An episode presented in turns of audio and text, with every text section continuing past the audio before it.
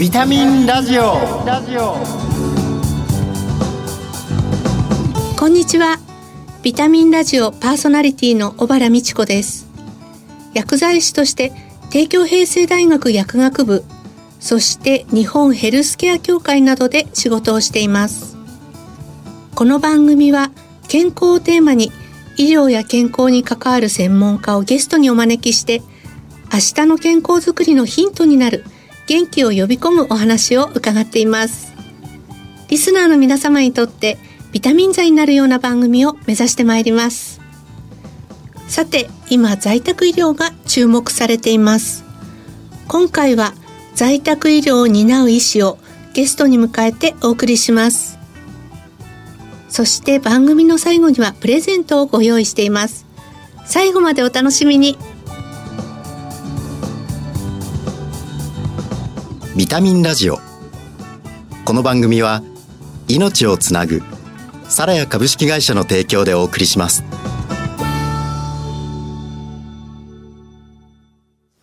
ビタミンビタミンビタミンラジオ。早速ゲストをご紹介いたします。さつきホームクリニック理事長の月永洋介さんです。よろしくお願いいたします。よろしくお願いします。月永です。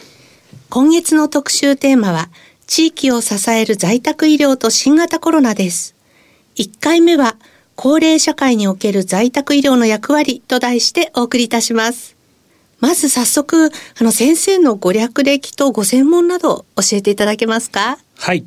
えー、私はもともと順天堂大学の泌尿器科なんですけれども、まあ、泌尿器科で癌の診療を見ているうちに、手術や抗がん剤、いろんなことやっていると、最終的には緩和ケアっていうところに興味を持ちまして、まあ、緩和ケア病棟やいろんなとこをね、見たりしたんですけれども、結局緩和ケアっていうのは家で亡くなる、家で見とるっていうことを考えたら、在宅医療やりたいなということで、今は在宅医療専門医ということで、まあ、泌尿器科もやっていますけれども、在宅医療を中心にやっています。先生、この泌尿器科で在宅医療っていうのは、地域の人たちに役に立つところが大きいと思うんですけど、はい、そのあたりいかがですか？自分自身はね、あの、泌尿器科出身なのであんまり意識したことないですけど、やっぱり、お小水のことだったり、排尿障害だったり、まあ、高齢者など必ずそういうことが起きるので、まあ、主義的なこととか考えると、まあ、泌尿器科であるがゆえに、在宅医療をやって得してるなっていうのは、今思えば感じてます。今日の特集テーマは、地域を支える在宅医療と新型コロナということなんですけれども、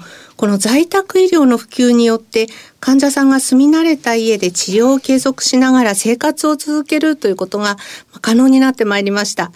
改めてこの在宅医療とはというところの考え方からぜひ伺いたいと思います。はい。まあ在宅医療っていうと、まあただあの、医療を施す場所が家になるという、ただ単純にはそれだけなんですよね。高齢化社会の中で、どうしても入院を長期できなくなってるっていう現状の中で、家で過ごそうというのが施策にあるので、在宅医療が推進されているっていう状況にあります。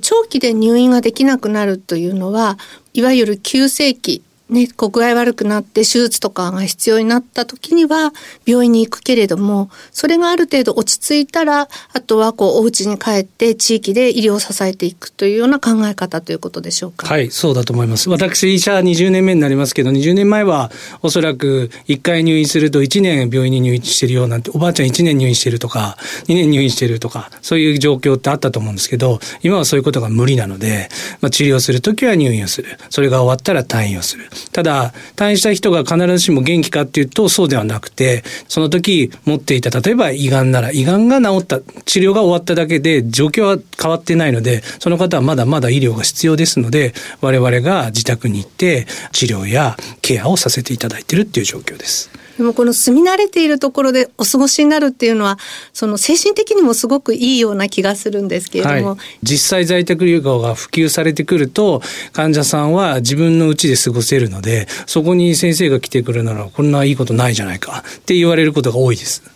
あの、この実際に在宅医療を通じて、まあ、月永先生はどのような医療を提供されているのかお伺いしたいと思います。自己紹介でもありましたけど、もともとは癌を専門にしていたので、中心となって今もやりたいと思っているのは緩和ケア。癌の末期の方の最後をどういい人生を送らせてあげるかっていうことが中心になるんですが、実は私の患者さんのほとんどは高齢者の方で、3つクリニックを栃木県でやっていますけど、1500人ぐらいの患者さんがいますが、まあ、7割、8割は通常の高齢者の方、通院、かかりつけのクリニックに行けなくなったとか、ご家族が遅れなくなったとか、まあ、独居の方とか、そういう方、高齢者の方に通常の医療を提供しているということが実はほとんどだったりします。なんとなく自分自身は泌尿器科をやりながら内科のことも学んだり、いつかどこかで在宅医療をやりたいなと思っていたので、まあ総合的なことを学んできたつもりです。新しく入ってくる先生なんかは本当に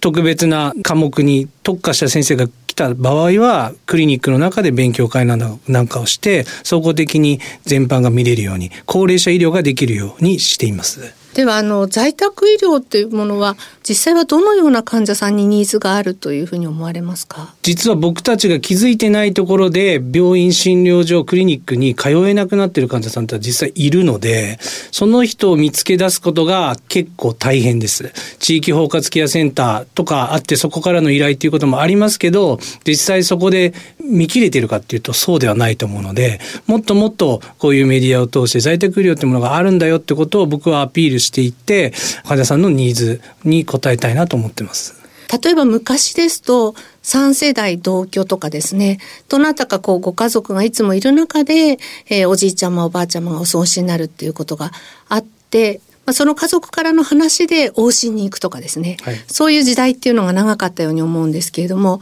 このお一人暮らしの問題なども結構見つけられない原因の一つになってるんでしょうか？そうだと思います。あの、近所の通常のかかりつけの先生がまず我々の存在を知ってくれていないと通えなくなったからあそこに頼めばっていう発想にもなりませんし、患者さんご本人がいくら我々がホームページを作ってもそこに届くかというとなかなか難しいので、本当に自治会だったり、その地域単位のところに働きかけて、こういうところにいるんだよって、まあ広告の規制があるのでなかなか宣伝はできないですけど在宅医療ってあるんだよっていうことを普及していっているところです。あの今ホームページっていうキーワードが出たんですけれども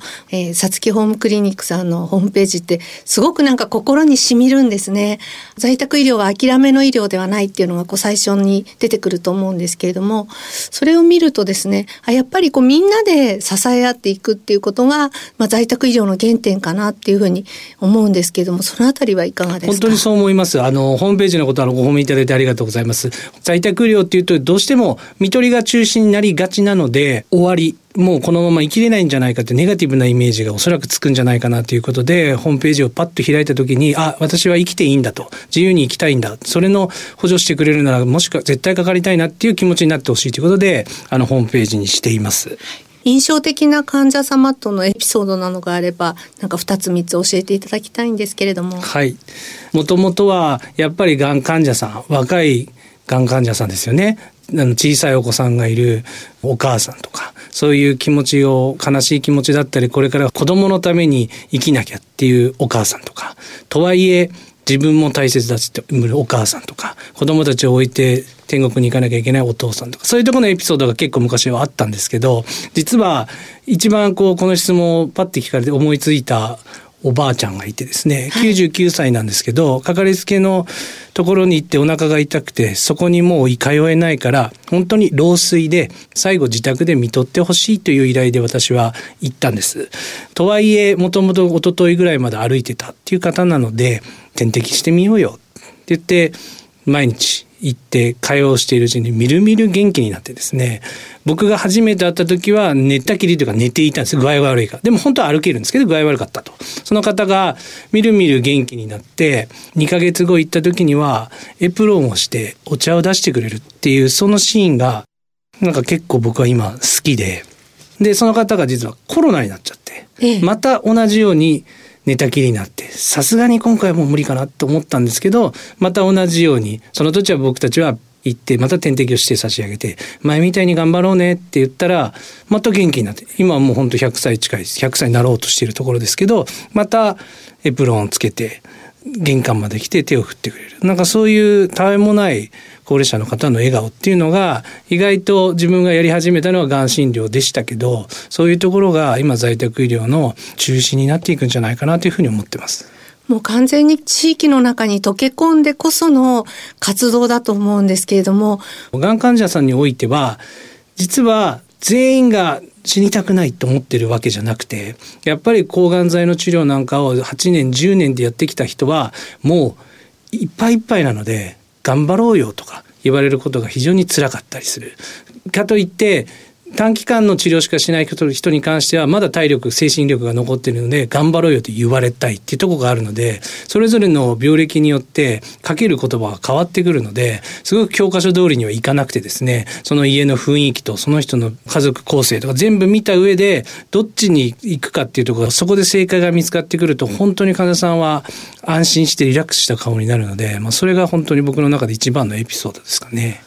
在宅医療というと、まあ、お医者さんだけではなく、薬剤師もですね、訪問薬剤師として伺うことがあるんですけれども、いろんな職種の方とご一緒すると思うんですが、どんな連携をされているのか、ちょっと教えていただけますか？はい。医療をやる上で医者だけではできないので、もう分かりやすいのは看護師がいないと、医師はまあまあ無力で、本当に診察をして診断をして処方するっていうことぐらいしかできませんので、その後の患者さんに寄り添ってケアをするっていうのは看護師であり、在宅医療においては訪問看護師だと思います。その処方した処方箋を訪問薬剤師がご自宅に届けてくれてですね、あの、配薬といって薬を一方化したものをカレンダーに挟んでくださったりして、ああ、この薬飲んでないよとか、薬の説明をしっかりしてくれたりということで、薬剤師と連携することで、在宅医療の質が高まっている。僕たちが知らない知識もしっかりと指導してくれたりするので、患者さんの服薬コンプライアンスってやつですね。それも上がるので、非常に連携することが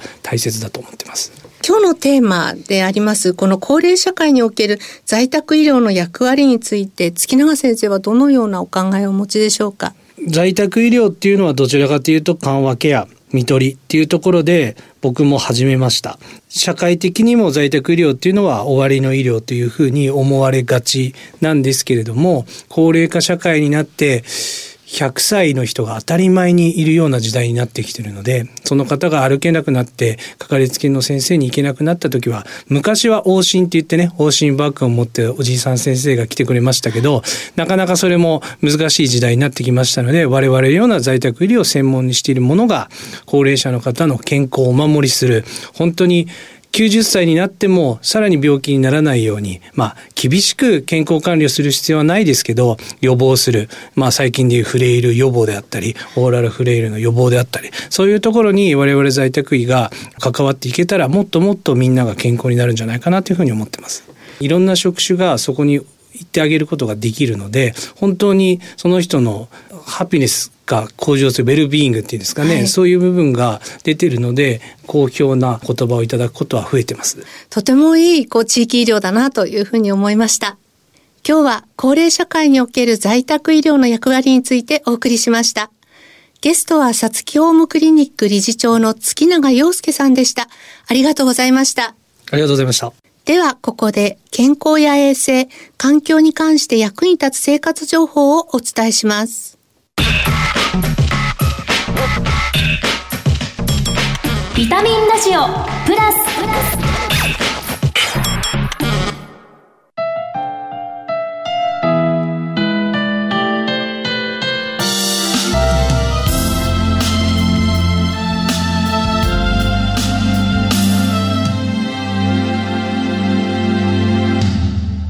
こんにちは。ラジオ日経アナウンサーの藤原奈々香です。4月18日は日本歯科医師会が制定したいい歯の日。いつまでも美味しく食事をとるためには毎日のお手入れで健康な歯を保つことが重要です。生涯自分の歯で楽しんで食べられるように歯とお口の健康に関する正しい知識や早期発見早期治療を広める取り組みが行われています。そんな中30代から50代のおよそ8割60代ではおよそ9割が患っていると言われているのが歯周病。今では歯を失う原因のおよそ4割を占め健康な歯を失う原因の第1位と言われています。歯周病とは細菌の感染によって引き起こされる炎症性疾患で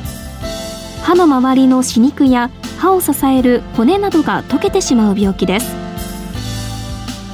歯の周りに歯垢が付着し炎症を起こす歯肉炎から始まり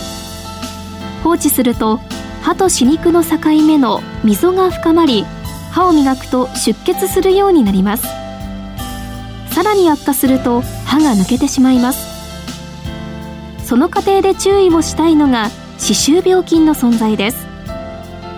実は歯周病菌は700種類を超え口腔内だけではなく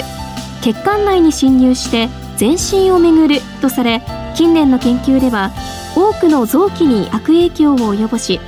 糖尿病や動脈硬化をはじめさまざまな感染症を引き起こすことが分かってきています。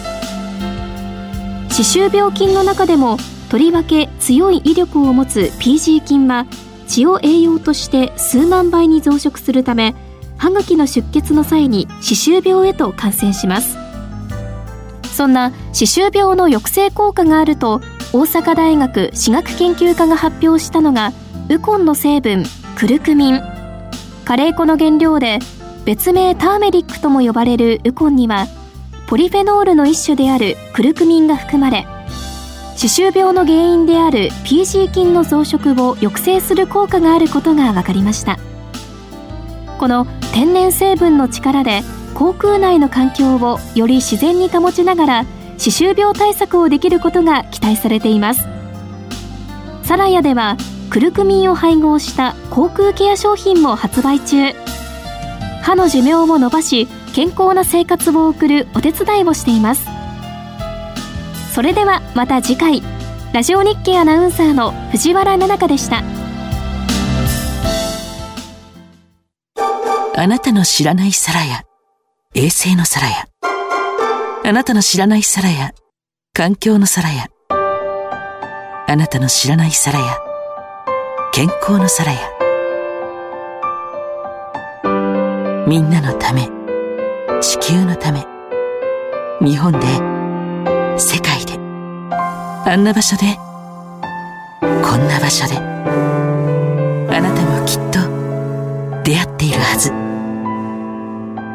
なたの暮らしにそっと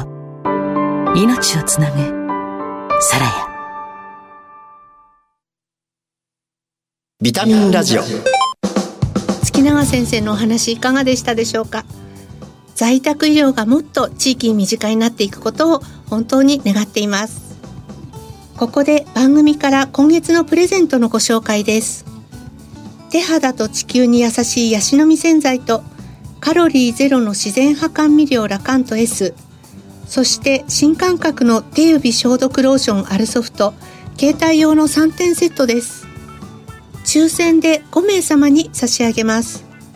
締め切りは4月20日です。ご希望の方は番組のサイトからご応募いただけます。お聞きのビタミンラジオ本放送時間は金曜夕方5時20分から。再放送は明日の夕方5時40分からです。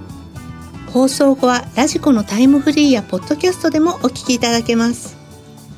次回の放送は4月14日です。番組パーソナリティの小原美智子でした。それでは来週のこの時間にまたお会いしましょう。